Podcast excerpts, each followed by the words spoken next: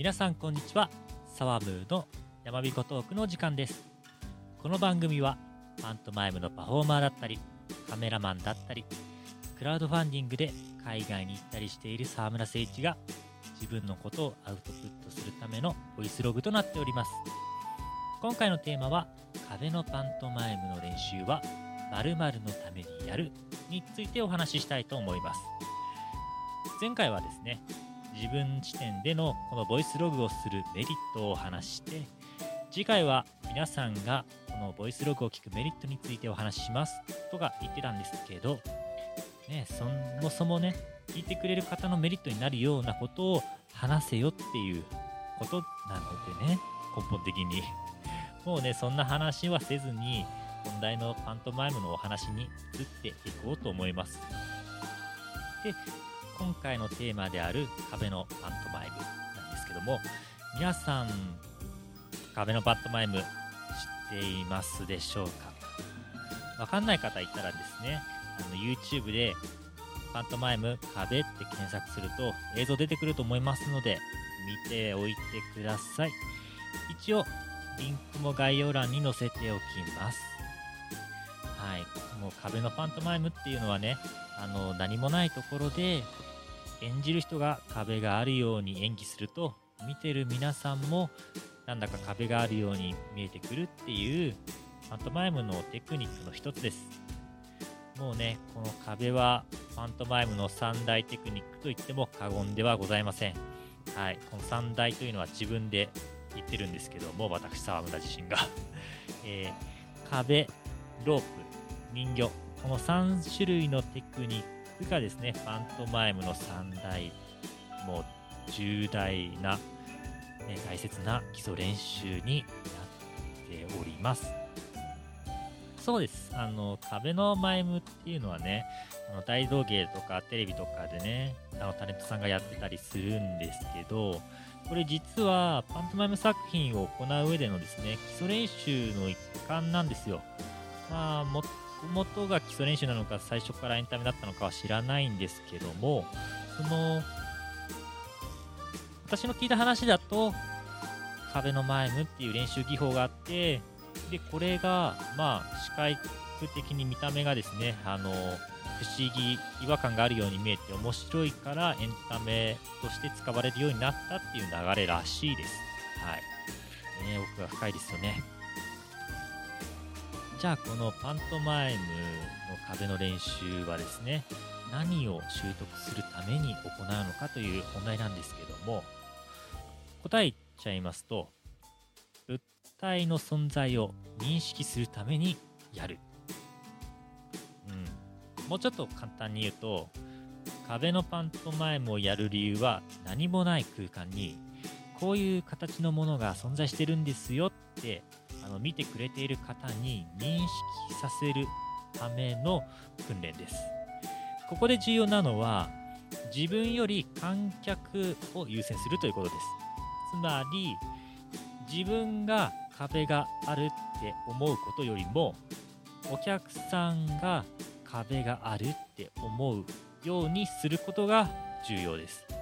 極論言っちゃえばですね、自分は壁がなんてないよとかね、自分が壁があるように見えなくても、お客さんが壁があるように見えて感動してくれれば、もうそれで OK ってことです。はい。この話については、あの、またね、あの、すごい大切で分かり難しい話になってくるんで、別の回でお話ししたいと思います。はい。そこでですね、壁のパントマイムの練習するときに、まあ、何をね、する、習得するためにっていうのは今お話ししたんですけども、じゃあ何がね、練習練習中大切なのかっていうと、今壁に触れてますよ。今壁に触れてませんよっていう、この2つの触れてる触れてないっていう違いを出すこと、これがあの練習の上で最も重要になってきます。で、より上手くなりたい人ね、めちゃめちゃパントマイム上手くなりたい、もう究極に上手くなりたいっていう人はですね、ぜひぜひ、あの、もっともっと細分化してください。例えば、あの、今立ってるところで目の前にある壁を触りに行くと仮定をしましょう。その場合あの今立ってますそこから壁に触ろうと思いました壁を触るために手を動かし始めました。動かしてます。指が壁に触れました。手のひら全部を壁につけましたっていう、まあ、段階に分けていってその全ての段階動作の雰囲気を変える、うん、今のところちょっと雰囲気っていう表現しかできないんでちょっとざっくりして申し訳ないんですけどもそうですね。そのぐらいあの表現を変えるってまあその違いを出せるとパントマイムはめちゃめちゃうまくなります。まあただこれはあくまで練習の上での話なので実際人前で作品の演技をするときはですねそんな全ての動作のニュアンスを変える必要はありません、まあ、なぜかっていうとねあの細かすぎて見てる方が疲れちゃうから。なので省略するんですけど練習の上ではできるだけ細分化した方がうまくなります。あと、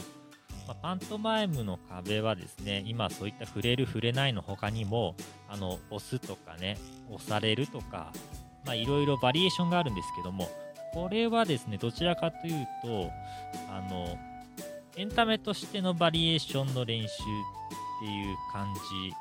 じですね。だから最も重要なのは根本的には物に触れる触れないっていう存在の認知ですね。はい。うん。そう。存在を表す、表さないっていうその2つのね、状態を表現することが重要です。で、まあ、これをね、練習しなくても壁のパントマイムを人前でやって不思議に見せることはできるんですよ。ただですね、感動値が低い。はい。なぜかっていうと、もう、そういったね、ものの存在の表現を加えない壁のマイムっていうのは、ただ手をですね、あの手が動かないようにして体を動かしてるっていうねそういう違和感だけの不思議さになってくるんであのそういう見た目すごいっていうね平べったい感動とか凄さになってしまいますあの本当パントマイムが上手い人のですねあのそういう今から壁にとか物に触れるんだぞっていう感じとかあの触れてる状態であるとかっていうのはですね、本当すごいです。あの、もう目が離せないですね。あの、鳥肌が立ちます。で、もう、うん。そこから目をそらしたら、あの、殺されるんじゃないかまあ、殺されるっていう言い方は良くないな。うん、だからもう、もう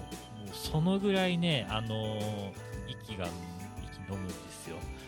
私もああいう風な演技ができたらいいなって本当上手い方々を見てると思ってきます。はいまあ、ただこれはあくまで舞台上のね話で大道芸とか路上とかだとねそこまではいかないんですよ。うんまあ、それはおいおいまた別の回でお話ししたいと思います。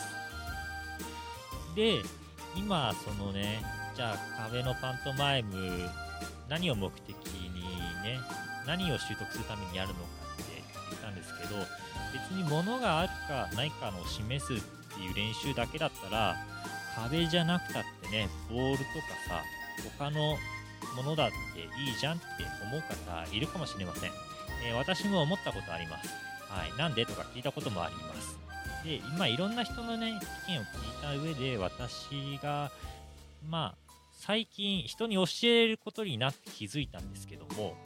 壁のパントマイムはですね、あの、教えるときには便利なんですよ。あの、他のね、そういったボールとか、他の机とか、そういった別の平面とかに比べたら、たり、丸い形状のものとかに比べたら、と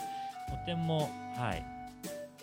教えるときに楽です。何が楽かっていうと、平面はね、あの、ずれてるかどうか、手のポジションがずれてるかどうかをチェックするときに、うん、とても有効です。あの、ボールとかさ、そういう球体とかは、ま表現するときに手を丸くしたりとかね、あの、奥行きとかいろいろ変わってくるから、手のポジションのチェックをするのにはちょっと向いてない。で、壁は平面だから向いてる。で、教えるときには、まあ、人と対面式になるか、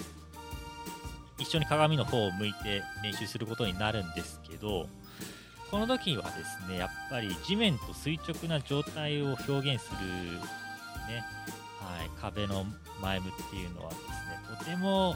教える上で見やすいです。ね、そんなね、ちょっと地面が盛り上がったのを表現してみましょうみたいなことやったらさ、もうその平面が合ってるかどうかを覗き込むのとか大変じゃないですか。はい。なので、とてもね、あの、指導とかレッスンをする上で、やっぱり地面と垂直で、あの、平面な形状をしている壁というのはですね、あの、とても、はい、いい練習素材だと思います。はい。うん、やってる側のね、生徒としてはね、わかんなかった。これね、先生になってからやっと気づいた。で、まあ、次の話に移りましょうか。で今は私はですね、そのパン壁のパントマイムで何が一番重要かっていうのを自分の意見を言ったんですけども、あの人によってはですね、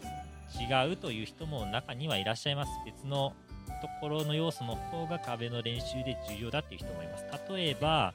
あの空間固定ですね。さっきも言ったんですけど、手に、手を、手が壁についてる状態で、手を動かさないように他の体の部位を動かすっていうね、そういう風にして、まあ、エンタメ的に不思議に見せる。こっちの方が壁のパントマイムの練習重要だぞっていう人も中にはいらっしゃいます。まあ、空間固定大事ですからね、私も大事だと思います。ただ、壁のね、パントマイムの練習は、ものの存在のあるなしを練習した方がいいと思っています、私は。なぜかっていうと、その空間固定の練習っていうのは、別に壁のパントマイムの練習じゃなくてもできるし、あの、どっちかっていうと、体のね、分解動作だとかね、あの、コーポレルドラマティックマイムの分類だと私は思っているんですよ。あの、体の分解動作っていうのは要するに、うん昔のね、あの、インドの踊りとかじゃないですけど、首だけこう左右にね、動かすとかさ、踊り子さんが。まあそういう感じ、あの、アイソレーションとも言うんですけど、まあ体の一部だけ動かす訓練これもう完全に空間固定ですよね。あの、他のところはその場の状態で別に体の一部だけ動かすみたいな。で、まあ、コーポレルドラマティック、私はちょっとまだ習ったことがなくて、まあ、映像資料とか海外のね、そういうのしか見たことがないんですけど、これもそういった体の一部だけを動かすっていう訓練になってくるんで、まあ、空間固定はこっちだなって私は思っています。はい。だから壁のパントマイムで空間固定の練習が一番重要っていう方もいるんですけど、私は壁っていうものの存在をあるない、今触れてる触れてないっていう、それの違いを出す練習が最重要だと思っています。はい。で、まあ、こうやってね、人の意見はやっぱり変わってくるんですよ。うん。同じ理論だとしても、アプローチが違うとね、考え方というか、結果が違ってくるし、うん。まあ、人によって考えが違う。これはもうパントマイム上、もう仕方がないです。まあ、他のね、別にパントマイムに限らずそうですよね。あの、うん、今、うまい例えは出てこないけども、なんでしょうね。ああ、例えば、徒競走で腕を振る振らないみたいなとか、ね、人によってその腕振らない方が速く走れる人もいるかもしれないし、腕振った方が速く走るかもしれない。でも一応もう走るっていうね、ことは変わらないですよね。そういうことです。はい。難しく例えちゃったな。私そうなんですよ。例えすると余計難しくなるたちで。申し訳ない。うん。で、だからですね、皆さん、パントマイムでいろんな方のから教えを聞いた方がいいです。意見を交換した方がいいと思います。そして、自分に一番合うのを見つけて、ください。あの、誰々さんが言ってたから、それが全て正しいとかは思わない方がいいです。私はそういう風な考えを持っていて、ちょっと、あの、壁にぶち当たったことがあります。で、まあ、人によってね、向き不向きあるんですよ。その理論とか、そのやり方とか練習方法とか。で、やっぱり結果的にはですね、あの、あなたが演技した時に、お客さんがそういう風にね、壁があるって感じられれば、それが正解ですので、その理論とかね、まあ、アプローチ方法とかっていうのは、実践で実際に作品を演じてる上ではですね、あの、まあ、もうどうでもいい、はい、練習の上でのことだからね。うん、ってなってくるんですよ。で、意外にね、あの、作品によってね、いつもやってるやり方だと違和感があるとか出てくるんですよ。そういった場合に人の意見とかいろんな方の意見を知っていれば、あの、この作品を演じるときはあの人のやり方、あの作品をやるときはあの人のやり方みたいなね、あの、選べる選択肢が増えます。はい。一からね、あの、今やってる方法がうまくいかないから、一から全部作り直しっていうね、ことよりも、いろいろとね、組み合わせた方が圧倒的に楽です。はい。なので、うん、いろんな方の意見を聞いて、自分なりにこれが正しいと思ったやり方を選んでおきつつも、その今まで聞いて覚えて、あの、この人のやり方はちょっと今自分に合わないなって思った意見も、あの、頭の隅っこに取っておいた方が、あなたのためになります。はい。ということでですね、えー、今日は、パントマイム、はい、のお話させていただきました。えー、壁のパントマイムの練習は〇〇のためにやる。ということで、はい、皆さんも壁のパントマイムを行うときはですね、ぜひぜひ、あの、ものの存在があるとないをですね、えー、見てくれている方に伝わるように、めちゃめちゃ頑張って練習をしてください。で、まあ、ちょっと宣伝なんですけども、現在私、沢村はですね、あの、沢村のですね、まいろいろとこういった活動とかね、人生いろいろもがいている姿を、もう最前線のかぶりつきで眺められるね、そういった会員制コミュニティを作成しようと思っています。え名前はですね、沢村誠一の起き上がりこぼしという名前。はい。要するにね、有料会員制オンラインサロンですよ。はい。を制作段階です。もともとあのファンズっていうところでね、あの、会費取って限定公開のね、投稿とかしてたんですけども、もうちょっとですね、はい、詳しく、で、自分のね、プラットフォームでやろうっていう模索をしております。興味ある方はぜひですね、あの、調べてください。それではまた次回お会いしましょう。ありがとうございます。またね。